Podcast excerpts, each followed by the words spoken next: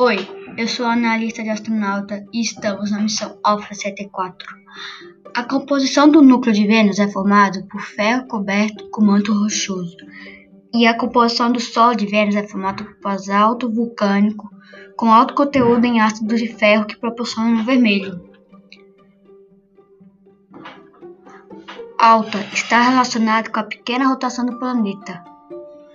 Nunca foi possível ficar de pé em Vênus, pois a sua camada é muito alta e que se você entrasse em Vênus você seria esmagado.